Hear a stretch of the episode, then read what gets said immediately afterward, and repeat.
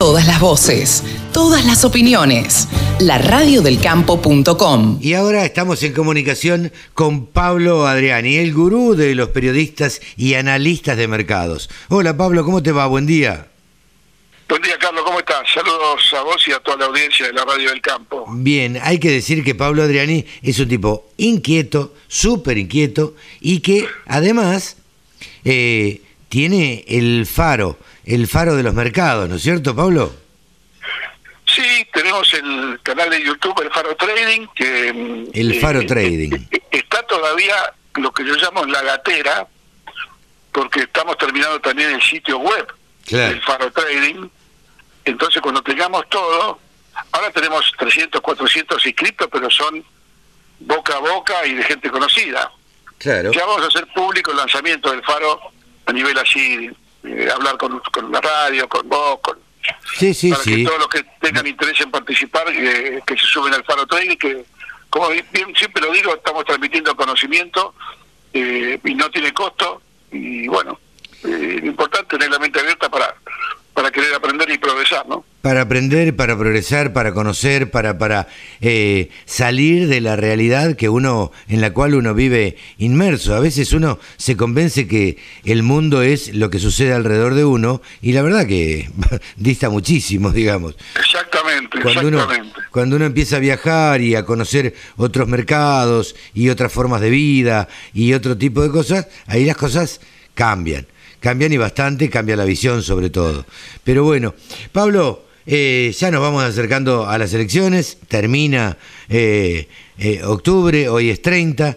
Em, ¿qué, qué, qué se, cómo, ¿Cómo estuvo la semana y qué se espera para, para estas dos semanas que quedan antes de las elecciones? Yo te decía la semana pasada que el mercado está en modo corcho. Claro, flotando. El corcho flotando en el agua, ¿viste? sí, sí. sí de vez en cuando pica alguien, el cocho baja, pero vuelve a subir. O sea, no, no, no hay, no hay, eh, es como que el mercado está estabilizado en maíz a 195, soja a 350, trigo a 235. Eh, esos, son los valores. No son precios malos, Pablo. No son precios malos, totalmente de acuerdo. Eh, son precios muy buenos. No te olvides que estamos en en plena cosecha de trigo. Vos sabés que la semana pasada la exportación declaró compras por 650 mil toneladas. Claro. Eso es trigo nuevo. Sí, sí, sí.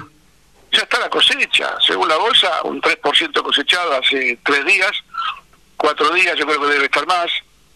Y todo en un ambiente de, de un mercado tranquilo. La exportación no registró más trigo. Yo creo que puede llegar a ser un, un acuerdo de pasillo entre la exportación y el gobierno para no calentar el mercado. Claro. Y, no, no, no, no, no, hubo un solo registro en las últimas tres semanas, una cosa que llama la atención. es que raro, ¿no? Muy raro, muy raro en plena cosecha de trigo. Pensá que la exportación tiene comprada 9 millones de toneladas y tiene declaradas ventas por 9 millones de toneladas. A 600 mil toneladas por día, en 10 días, son 6 millones de toneladas. La exportación ya compró todo el saldo exportable. Claro. Eh, o sea que es un dato que de acá, de acá a 10, 15 días la exportación ya tiene todo el saldo exportable comprado. Y ahí hay que cambiar las cartas de truco por la de póker. Hay que barajar ya de nuevo. Claro. A ver cómo se comportan los registros, qué pasa después del 14. Bueno, vos has, sido bastante claro, Pablo. Eh, en tu pronóstico eh, respecto después de para después de las elecciones. Vos estás casi convencido, eh, corroborámelo o no, que, que van a aumentar las eh, las retenciones.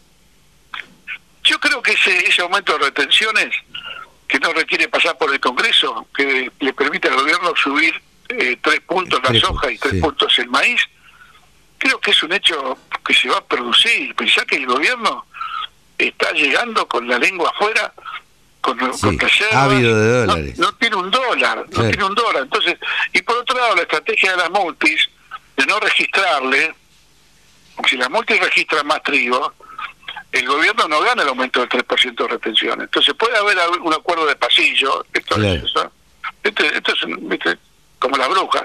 No creo en las brujas, que pero las hay, Pero las hay. las hay, las hay, sí. Puede haber un recuerdo del pasillo que, mira, no te, no te registro nada hasta el 14 de, de noviembre, lo mismo pasa con maíz, y para que el gobierno capture ese 3% de aumento Claro. en, en la mayor recaudación por retenciones y, y fundamentalmente por retenciones, ¿no? Sí, sí, sí. Eh, Porque si le la está registran ahora, Pablo, eh, eh, es plata que no recauda eh, y aumentan Si las retenciones. si sube el 3%, el gobierno no recauda nada. Claro.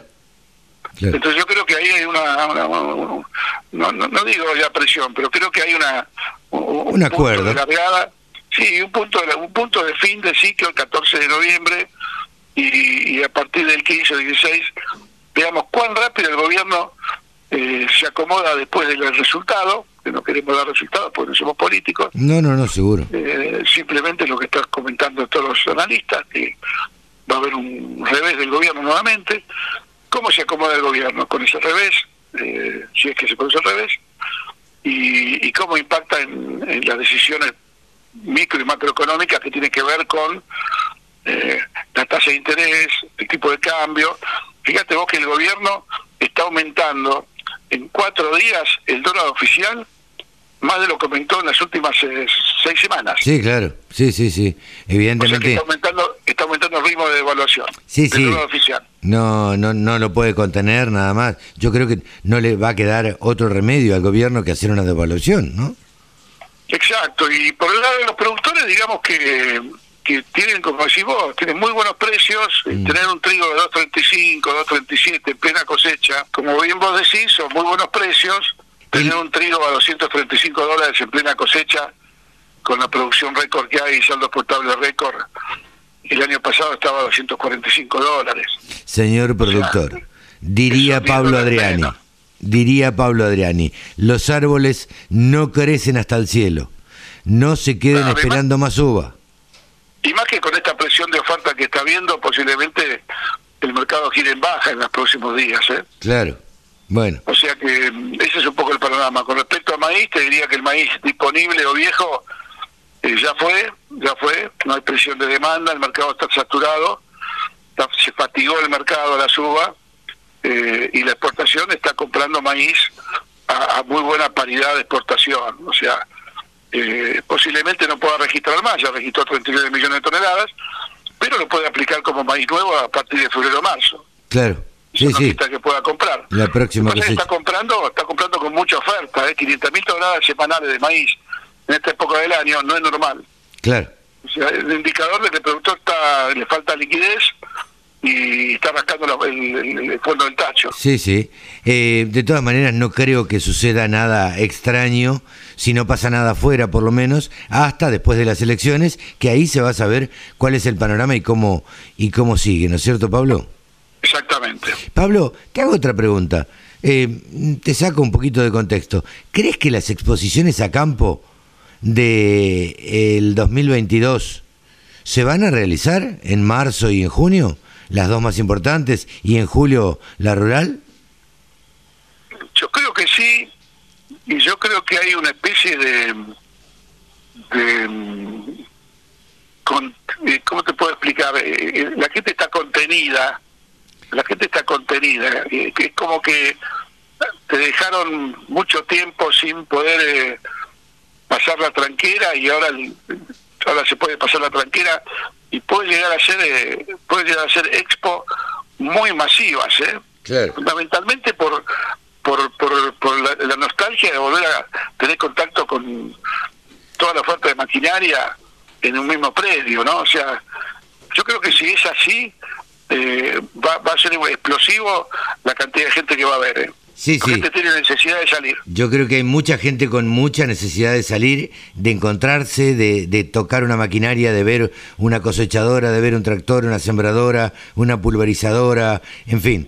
Creo que lo mismo que de ver una vaca y este y poder apreciarla a uno o dos metros y este y hablo de la rural, ¿no? Eh, Sí, sí, sí, sí. Hablo de las dos exposiciones grandes. No, la rural tiene mucho que ver con todo lo que es eh, los grandes campeones, los Claro. remates, la genética. Sí, sí, sí. Eh, yo creo que sí, yo creo que creo que va a ser algo muy masivo. Esperemos haber podido salir salir de la crisis del COVID, ¿no? Para Sí, totalmente, y que haya que exista ya la tercera vacuna, entonces ahí creo que todos vamos a estar un poco más aliviados. Exacto, así que esperemos que sí. Pablo, te agradecemos mucho y nos encontramos eh, la semana que viene. Como no, muy buenas, bueno, un beso para todos y buenas cosechas. Pablo Adriani, el gurú de los periodistas y analistas de mercado, ha pasado por los micrófonos de la Radio del Campo. La Radio del Campo, la mejor información del agro con la mejor música, las 24 horas.